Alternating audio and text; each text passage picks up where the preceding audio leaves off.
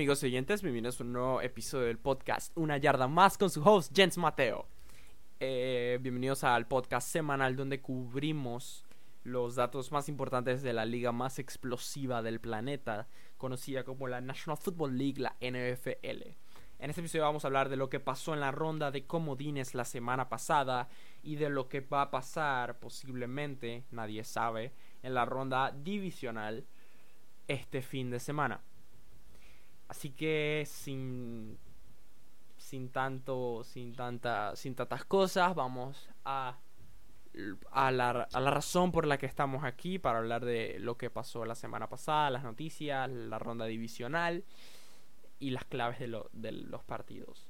Si sienten que mi voz está un poco seria, tal vez esta semana es porque estoy enfermo, entonces tal vez no pueda hablar con tanta emoción con la que suelo hablar usualmente. Pero les, les prometí brindarles contenido todas las semanas y eso es lo que intento hacer. Así que por eso estoy por eso estoy hablando un poco más lento, un poco más pausado y un poco más bajo el volumen tal vez eh, eh, esta, esta semana. Así que la otra semana ya debería sentirme mejor eh, si todo sale bien. Así que Solo, solo aguantenme este episodio, por favor. Gracias. Así que vamos a hablar. Gracias. Así que vamos a hablar sobre lo que pasó en la ronda de comodines de la NFL. Y lo, el primer partido fue Texas vs. Bills el sábado a las 4. Quedó en tiempo extra. Deshaun Watson montó una remontada de 16 puntos para llevar este partido a una conclusión de 22 a 19, el marcador final los Buffalo Bills se quedan, los Texans avanzan. En el partido de la noche, los Patriots y los Titans. Los Patriots, eh, los Patriots perdieron contra los Titans. Wow, eso sonó bien. Los Patriots perdieron contra los Titans en Foxborough 20 a 13 a favor de Tennessee. Derrick Henry corrió sobre toda la defensiva de los Patriots y no pudo ser suficiente. Así que esta temporada oficialmente tendremos un nuevo campeón. Eh, es la primera vez que los Patriots jugaban en Wildcard desde hace 10 años y perdieron y no van a ir al Super Bowl. Este Super Bowl no va a tener a los Patriots por primera vez. Desde el Super Bowl no va a tener a los Patriots por primera vez desde 2015. De hace 5 años. Dejen, que eso que eso que eso se hunda. 20 a 13 marcador final. Eh, el último tiro Tom Brady posiblemente con los Patriots fue un pick six, porque Tom Brady será, un agente libre eh, sin restricciones la otra temporada. Eso significa que puede cambiar de equipo. Pero posiblemente su último tiro con los New England Patriots fue ese, ese pick six. El otro partido fue el otro partido fue Saints vs Vikings, pero eso fue el domingo. Se fue a tiempo extra también 26 eh, a 20 resultado final ganaron los resultado final ganaron los Vikings. Con un tiro de Kirk Cousins al final end zone fue muy épico la verdad el partido fue muy bueno. Eh, los Vikings le ganaron 26 a 20 a los Saints. Drew Brees y los Saints fueron suficientes eh, para defender el domo. Así que el Super Bowl no va a tener ni a los Patriots ni a los Saints ese Super Bowl va a ser muy interesante. No va a tener ni a Drew Brees ni a Tom Brady. Va a ser básicamente puro talento joven. Si contamos, o sea, sin contar a, los veteranos como Aaron Rodgers o a Kirk Cousins o Russell Wilson, todos los que quedan son disques super jóvenes. Deshaun Watson, eh, Ryan Tannehill, eh, Patrick Mahomes, Lamar Jackson, y ellos. ok, y Jimmy G. Sigamos adelante. Así que el último partido del fin de semana de la ronda de comodines fue Eagles vs Seahawks. Los Seahawks ganaron 17 a 9 en Filadelfia. Filadelfia ganó su división, pero no pudieron ganar este partido. 17 a 9 el marcador final. Russell Wilson lideró a los Seahawks para ganar este partido. Mmm no me deja un buen sabor de boca para los Seahawks, la verdad. Pienso que deberían haber ganado por más, tal vez. Pero bueno, fue un partido bastante peleado. A nadie le importa por cuánto ganes, siempre y cuando ganes. Es importante ganar. Eh, Carson Wentz se lesionó en el primer cuarto, si no me equivoco. Se lesionó en el primer cuarto y tuvieron que meter a Josh McCown. Y Josh McCown, quarterback backup, se lesionó, pero siguió jugando porque los Eagles no tienen un tercer quarterback. Wow. Ellos podrían usar a un Devlin Hodges o a un Mason Rudolph o a un Will Greer. Fue un mal chiste porque estos equipos como Steelers y Panthers que tienen disque tres quarterbacks. Ey, uno nunca sabe cuándo su segundo quarterback se, va, se vaya a lesionar después del primero. Es bueno tener un third stringer. Uno nunca sabe. Eh, Josh McCown tuvo que jugar. I mean, no tenían otro quarterback. La única opción era que poner a. Era. Disque poner a Greg Ward, que fue quarterback en high school. Pero yo creo que él no hubiera sido una opción. Él no ha hecho mucho quarterbacking en los últimos años. Anyways, eh, Eagles versus Seahawks 17 a favor de Seattle. Así que ahora vamos con los partidos de la ronda divisional. Este, este episodio va a ser un poquito más corto porque digo, solo voy a hablar como de cuatro partidos. So va a ser un poco más corto lo normal, pero vamos a él. Minnesota versus San Francisco. Eh, Minnesota versus San Francisco. Tengo a los 49ers. Es el primer partido de playoffs. Yo tengo a los 49ers ganando 23 a 17.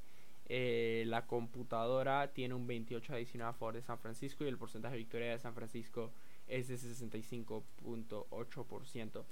Yo tengo a San Francisco ganando, pero estas son las claves del partido. Para Minnesota la clave del partido es correr el balón. Porque los 49ers tienen posiblemente una mejor defensiva contra el pase que la corrida. Los 49ers tienen una de las mejores defensivas de la liga, sin duda alguna. Kirk Cousins no. Tal vez Kirk Cousins no haga los tiros necesarios. Kirk Cousins solo tiene que hacer los tiros necesarios. Siempre y cuando no obligan a Kirk Cousins a tirar downfield a Richard Sherman, están bien. Pero la defensa de los 49ers es tan completa. Eh, Bosa, Sherman, Warner, Wagner. Tienen excelentes jugadores. Así que la clave de estos Minnesota Vikings va a ser correr el balón. Ellos tienen que correr ese balón. Eh, no darles tantas posesiones a la ofensiva a los 49ers.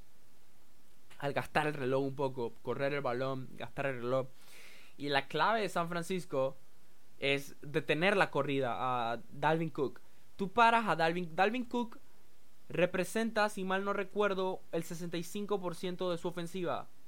Es igual con los Titans las ofensivas de los Titans, de los Titans y de los de los Vikings son similares.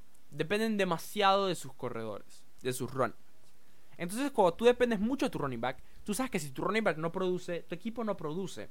Eso es lo que va a tener que hacer San Francisco si piensan salir de, de si piensan ganar en San Francisco.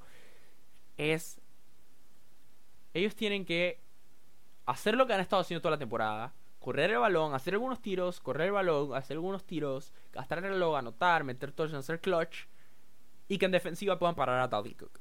Eso es todo lo que tienen que hacer. Y ganan el partido. Minnesota, si logra establecer a Dalvin Cook, podría ser un largo día para esa defensiva de San Francisco, pero solo el tiempo lo dirá. todo se decidirá mañana en el partido de mañana. Yo tengo un 23 a 17 a favor de San Francisco. Cook de San Francisco va a ser lo que yo estoy diciendo. Van a parar a Dalvin Cook un poco. Van a poder detener esta ofensiva de los Vikings. Y van a poder ganar. La computadora tiene un 28 a 19 a favor de San Francisco. Creo que también es posible eh, un resultado así. El porcentaje de victoria de San Francisco es de 65.8% y son favoritos por 6 puntos. Tennessee versus Baltimore, eh, lo mismo que les decía a los Vikings, que decía sobre los Vikings. Creo que la clave de los Titans es correr el balón. Pero a los Titans les gusta mucho hacer corridas por afuera o corridas por, por un pitch. Y esas son las corridas que mejores defienden Baltimore. Por eso es un. Es una. va a ser un partido muy interesante. Porque Baltimore va a buscar la manera de tener a Derrick Henry y Derrick Henry va a tratar, los Titans van a buscar la manera de establecer a Derrick Henry, porque si tú estableces a Derrick, este podría ser uno de los partidos de los playoffs más, más cortos de la historia. Se dice, pues, porque los dos equipos son muy run heavy, los dos equipos la corren mucho, son muy de correr. Eso es cuando tú tienes dos equipos que son muy de correr. Eh, cuando tú tienes dos equipos que son muy de correr, el reloj se gasta, por lógica. Entonces, cuando tienes al reloj gastándose, eso significa que la estás corriendo mucho. Entonces, los Titans tienen que buscar la manera de detener a Lamar Jackson. Si tú buscas la manera de detener a Lamar Jackson, toda la ofensiva se va abajo. ¿Ok? Ya lo vimos con los, con los Browns. Ya lo vimos con los Chiefs. Ya lo vimos con los Chargers el año pasado. Tú tienes que detener a Lamar Jackson. Eso es todo. Si tú detienes a Lamar Jackson, detienes a los Ravens. Los, Titans tienen que correr el balón eficientemente. Tienen que buscar un, un groove. Tienen que buscar un. como un compás como si fuera una orquesta, como si fuera un tempo, tienen que buscar un tempo para correr el balón, que les salga bien las corridas, que sean corridas inteligentes y que Baltimore no pueda tener tanto tiempo para usar a Lamar Jackson. Esas son las claves del partido para mí. 31-24 va a ser el resultado a favor de Baltimore, es lo que yo creo que va a pasar. Creo que Baltimore va a ganar. 31-17 a favor de Baltimore lo tiene la computadora, o sea, bastante similares, solo que yo predije que Tennessee iba a meter un touchdown más, puede ser, puede ser que no. 67, 60.7% es el porcentaje de victoria de Baltimore y son favoritos por 9 puntos, el, favoritismo más grande de esta semana. Houston versus Kansas City. Kansas City va a defender Kansas versus Houston Texans que ya les ganaron en la temporada regular. La clave de Houston para este partido. Hmm interesante. La clave de Houston para este partido es detener a Patrick Mahomes. Porque Patrick Mahomes siendo tan explosivo y la y la secundaria de, de Houston no siendo tan buena. Necesita ponerle presión a Mahomes. Tanta presión que el tipo no pueda pensar. Eso es lo que tiene que hacer Houston. Houston tiene que correr el balón. Como digo, la defense de los, de los, de los Chiefs sigue siendo una de las peores contra la corrida. Yo creo que la única persona en la liga que se puede comparar en niveles de magia a Patrick Mahomes es Deshaun Watson. Ahora, Lamar Jackson no cuenta en lo de magia porque lo que hace Lamar Jackson es brujería. Otro nivel ya, ¿ok? Pero lo, el único que podría comparar como sus niveles de magia a Patrick Mahomes sería Deshaun Watson. El mismo de Sean Watson. Así que creo que esto va a ser un partido muy interesante. Posiblemente el mejor partido este fin de semana. Y creo que lo que va a tener que hacer Kansas City es tirar el balón deep. Tú tiras el balón deep, tú tienes wide receivers rápidos. Eh, Houston tiene que neutralizar a Kelsey, a Watt, a, a Hartman, a Hill. Y los Texans tienen que buscar a Carlos Hyde para correr el balón. Tienen que correr el balón y correrla eficiente como hicieron la semana pasada. La semana pasada corrieron el balón bastante bien. Más bien con Dishon, pero hey, hicieron lo que tenían que hacer. Así que creo que lo que va a tener que hacer Houston es correr el balón inteligentemente, ya que Kansas City no tiene una de las mejores defensivas para la corrida, que digamos. Y Kansas City va a tener que usar a sus playmakers, tratar de buscarlos para hacer jugadas grandes. Como a Kelsey, Mahomes, ellos van a tener que hacer jugadas grandes si piensan ganar a los Houston Texans. Pero tengo a Kansas City ganando 27 a 21. Y la computadora tiene un 38 a 21 a favor de Kansas City. 61.6% de porcentaje de victoria es, es el porcentaje que tiene Kansas City de ganar. Kansas City son favoritos por un touchdown, 7 puntos. Seattle versus Green Bay. Green Bay versus Seattle. Ok, las claves para este partido. Seattle tiene, yo sé que lo he dicho por todos, pero Seattle tiene que correr el balón también eficientemente. Todos los equipos visitantes tienen que correr el balón eficientemente. Porque especialmente las defensivas contra la corrida de estos equipos, excepto Baltimore y San Francisco, las defensivas contra la corrida de Kansas City y Green Bay no son las más eficientes. Sin embargo, posiblemente el backfield es mejor. Entonces, cuando la vas corriendo, yo digo que Seattle tiene que correr el balón. Seattle Seattle tiene que correr el balón como saben hacerlo de toda la vida con Marshall Lynch. Tienen que abrir esos huecos, tienen que gastar el reloj, no le den tanto tiempo a Aaron Rodgers para montar una ofensiva. Están bajo el frío. No sabemos cuántos, cuántos tiros perfectos le van a salir a Russell Wilson. Así que la única manera de que los Seahawks ganen este partido, en mi opinión, es que Seattle es que Seattle de alguna forma milagrosa. Es que Seattle de alguna forma milagrosa corre el balón tan eficientemente que. O sea, la corran, la corran, la corran, meten touchdown y así. O. O sea, la única manera que Seattle gane este, este juego es que la corra que eficientemente. O que Russell Wilson tenga el mejor juego de su, de su vida entera. Porque están jugando en Green Bay. Los Seahawks no ganan en Green Bay desde 1999. Cuando ya es 20 años sin ganar en un lugar, ey, es por algo, ¿no? Entonces yo creo que Green Bay se va a llevar esta victoria. 20 a 14, los Packers ganan. 20 a 13 es el resultado final, for, eh, lo que dice la computadora Ford de Green Bay. Eh, Green Bay tiene el porcentaje de victoria más bajo, con 52.3%. Y son favoritos por 3 puntos.